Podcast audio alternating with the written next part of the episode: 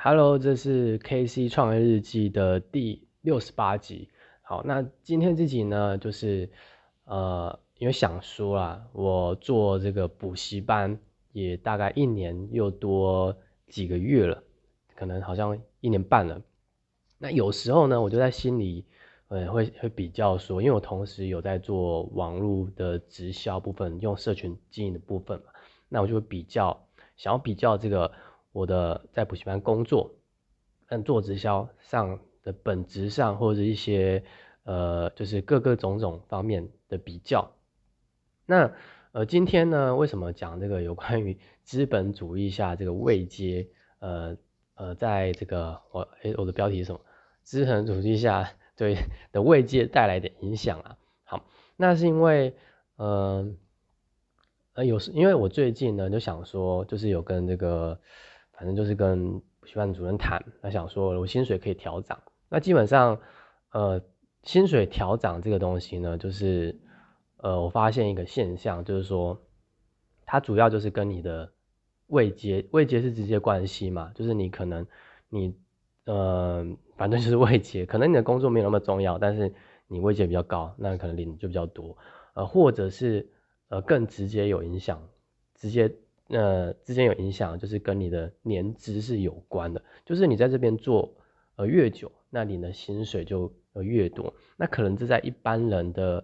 呃想法里会觉得说这没什么，就是因为你愿意待在这个公司久一点嘛。那当然呃补习班的管理人或者是呃主任就愿意拨呃比较多的钱来投资在你的身上，然后然后更愿意栽培你，类似这样。但是我觉得这个就是一种。嗯，很像是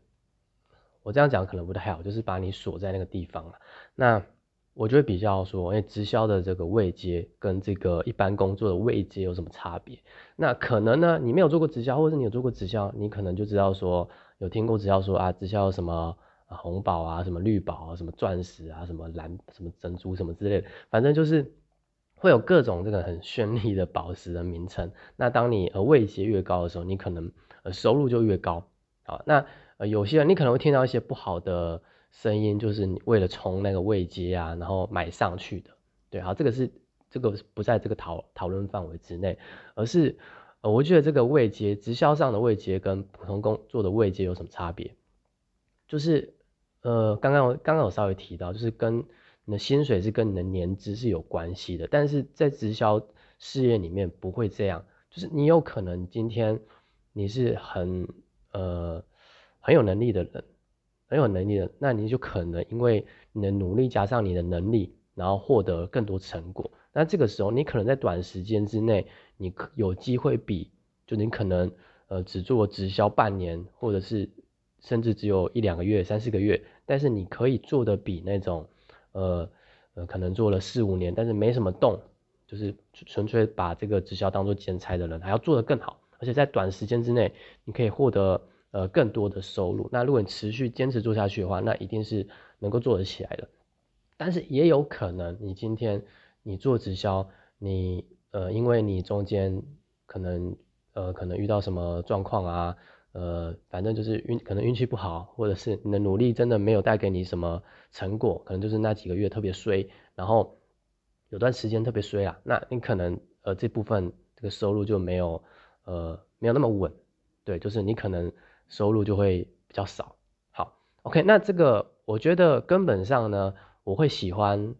也不是说喜不喜欢，就是 我们可以客观一点，就是比较这两种情况，一种就是一般工作就是稳定嘛，但是随着你的年资，你的收入会比较多，但是涨起来又没有特又没有特别多，然后因为你这样想啊，你可能进去刚进去三十几 K，然后。呃，你可能过一年调几 K，调调几千几千几千，那你就算工作个五六年，那顶多就是四五万而已，对不对？我的猜应该有个天花板的。但是直销就是有可能，因为依据你的能力，依据你的努力，然后有办法去呃做到更好的这个，得到更好的收入或者是结果。那我觉得这样才是正常的，因为呃，要怎么说呢？因为我我有时候会觉得。我做补习班的工作，那明明我做的事情是比较多的，那明明我自己觉得，呃自己有就是可以做的就是可以做的更好的，但是我的收入是跟其他老，当我发现我的收入跟其他老师其实差没有很多的时候，我就觉得那呃为什么我需要呃花那么多心力在这间公司上？所以呃为什么有些人会选择做直销？我觉得有些原因是因为呃他会觉得说我的努努力更值得投资在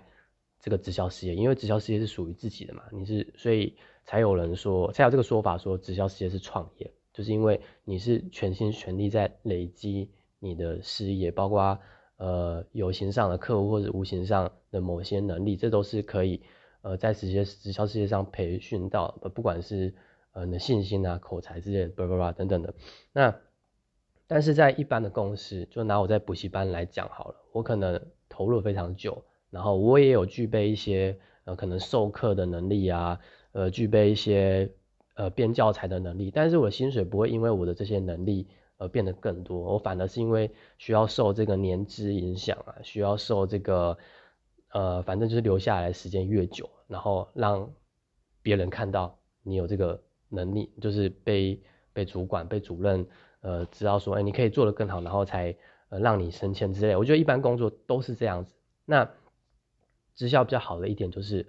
呃，我觉得这个才是公平的，因为你是。你是实际付出了多少？那尽管有时候努力可能不一定有结果，但是因为你是因为付出了多少，然后是跟你的努力成正相关的，我觉得这个情况下比较合理。就是有关于说，我们当我们讨论到未接这件事情的时候，不应该是指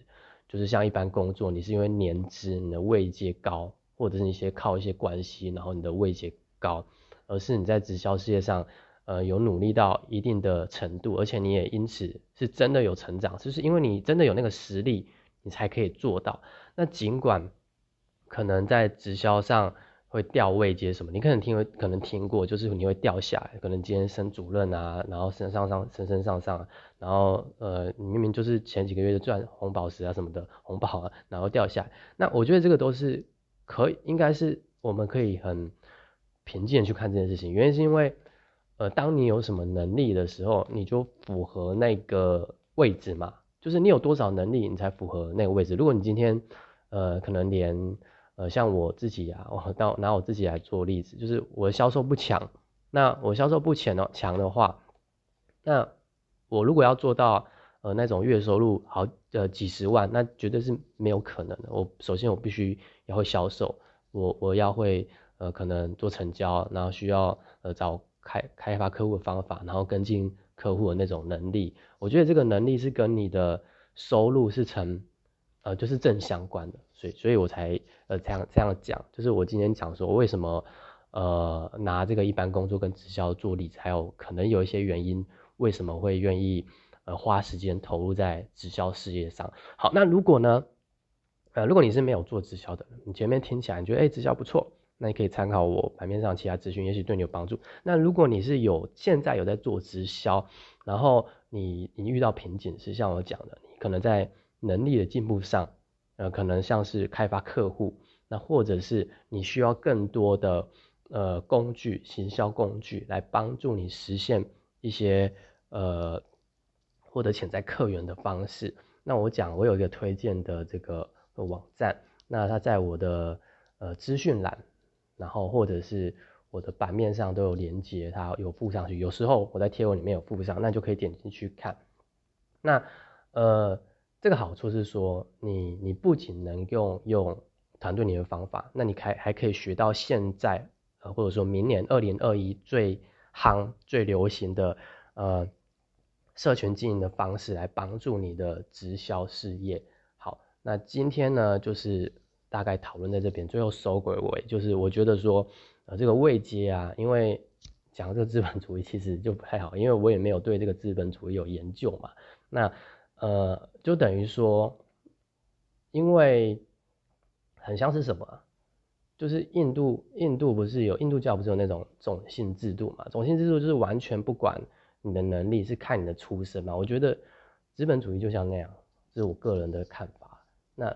呃，如果我们是依能力，然后依你有没有进步，跟自己来做比较为准，那我觉得那个才是真正的公平。OK，好，那呃今天的节目到这里，拜拜。